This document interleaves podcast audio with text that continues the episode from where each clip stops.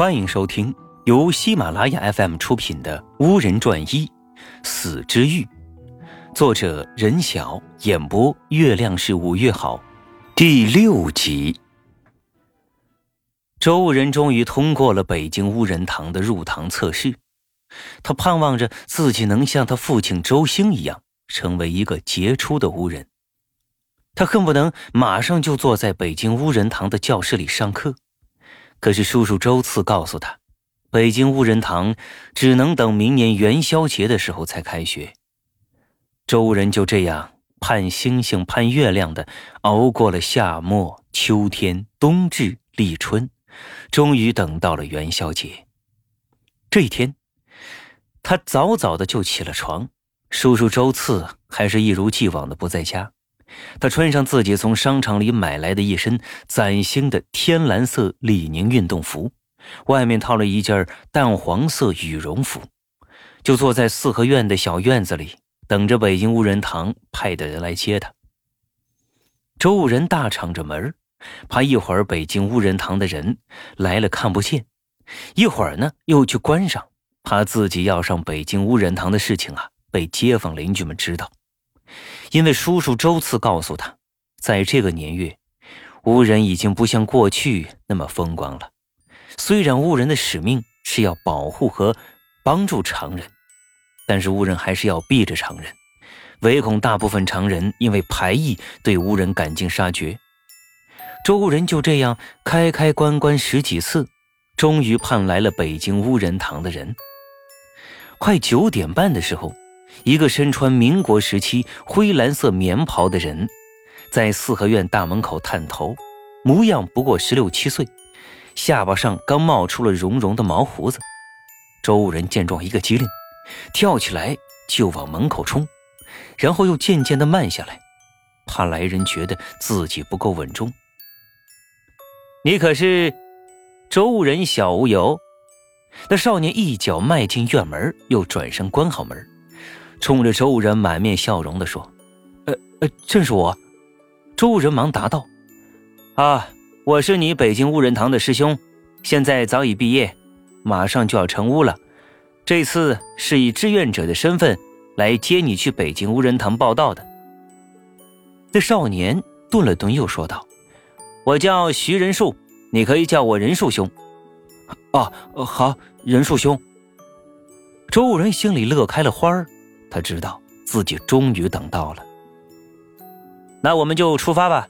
对了，你把门锁好。穆老师特意叮嘱我，你一个人住，来之前要我叫你锁好门。徐仁树补充道。于是周人锁好了门，就跟徐仁树来到了胡同口。徐仁树招呼周人上了一辆老式的红旗轿车，车前面的车标都已经有些锈斑。周武人坐在副驾驶的位子上，驾驶员位子上的正是徐仁树。周仁觉得这徐仁树不过十六七岁，怎么就可以开车呢？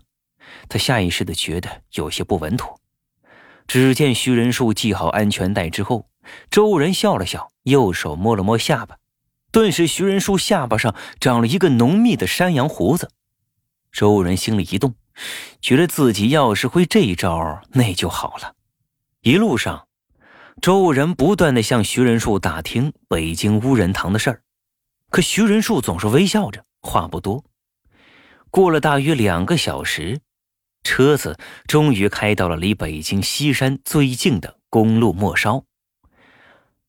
好了，到了，下车吧。母老师一会儿就到。你瞧，他来了。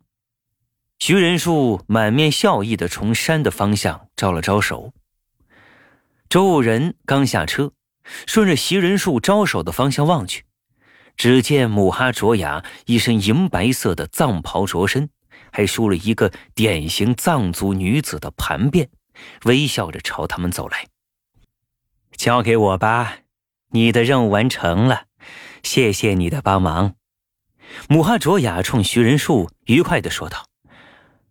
那好，我就走了。我还有别的事情，就不去凑热闹了。徐仁硕说完，朝周武人眨了眨眼睛，就坐进车里，开车离开了。周人你跟我来吧。今天是你第一次正式从正门进入北京无人堂，心情怎么样啊？穆哈卓雅边走边对周无人温柔地说：“哦，感觉好神秘啊。”周人说着说着，已经掩饰不住内心的兴奋，脚下都变得轻盈起来。母哈卓雅听了，只是笑笑，并没有说话。不一会儿的功夫，母哈卓雅对周人说：“马上就要到山洞口了，小心脚下。”母哈这么说，是有道理的。周人从刚才就发现，心里连土路都没有，脚下竟是一簇簇的野花和一些山上滚下来的大大小小的石头。我们到了。母哈卓雅在山根处停了下来，周人仔细的四处看了又看，也没有发现哪里有山洞啊。他刚想要问，就看见母哈卓雅朝山根旁边的一大片草地一挥手，顿时呢出现了一棵巨大的蟠桃树，足有四层楼那么高，枝繁叶茂，结满了果实，就像一柄极大的绿伞，罩在离地面有一米多高的地方。周仁正惊叹于那蟠桃树的壮观，就听母哈卓雅老师说：“这是守堂的蟠桃树，四季都是枝繁叶茂，常年结果。只有吃了它的果实的人，才能在任何情况下都可以看见蟠桃树，并且可以在无人带领的情况下找到北京无人堂。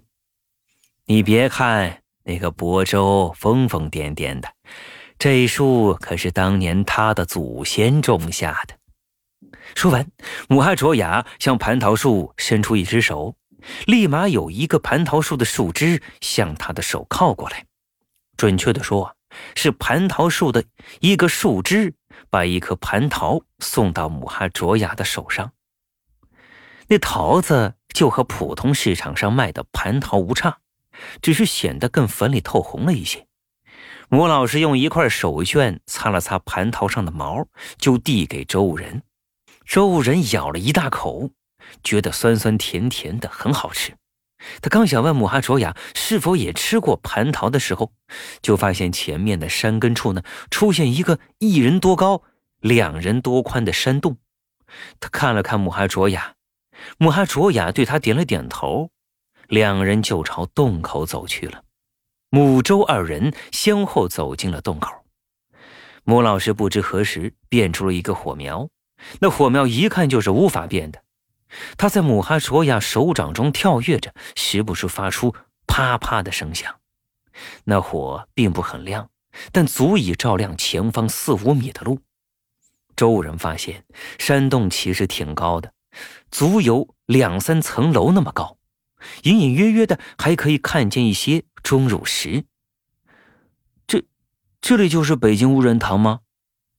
周人有些好奇的问。北京无人堂还没到呢，现在离你走的是洞迷宫。要不是你我都吃了守堂树的果实，我们怕是走上一百年也走不到啊。母老师头也不回地说，脚下却是越走越快，周人都快跟不上了。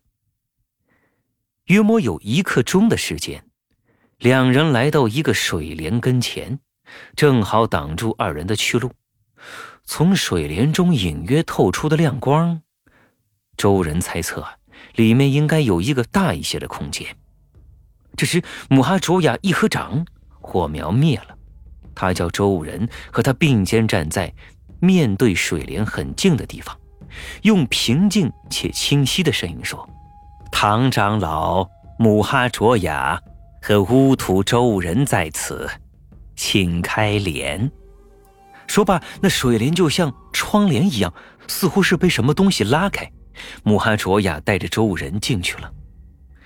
水帘后面，正是别有洞天。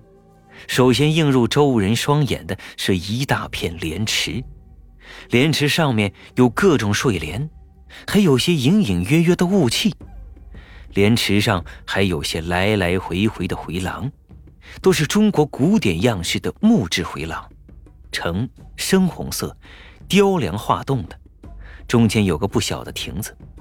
莲池的后面还有一些建筑物，有圆顶的、方顶的、尖顶的，还有一个塔状的建筑。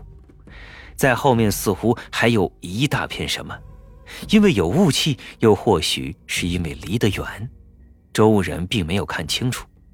这时，周武人抬头看见了两个发光物悬浮在这个山洞的顶上，照亮了整个山洞。一个似是满月，但是要比真正的月亮亮得多，却又比太阳逊色不少；还有一个就是月牙状的，也很亮，但是比似乎满月的那个暗一些。周武人真的没有想到啊，西山里有这么大的一个山洞，足足可以装下八个足球场。不错吧？母哈卓雅笑着看着发愣的周武人。很多地方是用了扩大咒的，不然一个西山怎么盛得下这么大的北京无人堂呢？还有，你头顶上那两个发光体是北京无人堂里的双月，也是无法变出来的。母老师啊，您不再反对我进入北京无人堂了吗？周人突然说道：“这其实啊，也是他一直担心的。虽然见母老师对他笑盈盈的，但是他不能保证母老师对他进北京无人堂是完全赞同的。”我说：“你刚才怎么话这么少？我其实是有担心的，可那天在长老会看你那么坚定，我就觉得我应该支持你。人贵有梦想。”我应该支持你追求梦想，不然就是活个千岁万岁，也是心有遗憾而活之无味呀。说罢，母汉卓雅拍了拍周武人的肩膀：“快走吧，大家就等你了。他们都在磨莲池中央的亭子上，有和你一样的巫徒们，还有老师们。”母老师笑着对周武人说道：“周武人心里很高兴。”他没想到母老师会对自己这么好。自打爷爷死了以后，就没有人对周武人这么好了。他听了母哈卓雅的话，心中一动，鼻子酸酸的，有滴泪水划过脸颊。周武人不想让别人看见他流泪，忙擦去眼泪，对母老师报以腼腆的一笑。母哈卓雅往亭子的方向走去，周武人见状，忙跟了上去。他在磨莲池上来来回回的走廊上走着，不知不觉被磨莲池上的各色莲花吸引了。那些睡莲朵朵粉嫩粉嫩的，有的花朵如脸盆般大小，有的骨朵一枝独秀，挺立在大片大片的莲叶中，还有的是极其精致，一片片花瓣像是玉镯的一般光滑透亮。但是最吸引周人的还是那忽浓忽淡的莲花香，是他以前从未闻过的清香。要他忍不住想去探个究竟，究竟是哪朵莲花更香？周人情不自禁地探过身去，想仔细看看那莲。忽然，他一个不小心，脚下一打滑，差一点儿就跌进磨莲池。幸亏母老师一把抓住他。你们怎么敢？母老师一把抓住周人的衣领，一边冲魔莲池的一角训斥道：“本集播讲完毕，感谢您的收听。”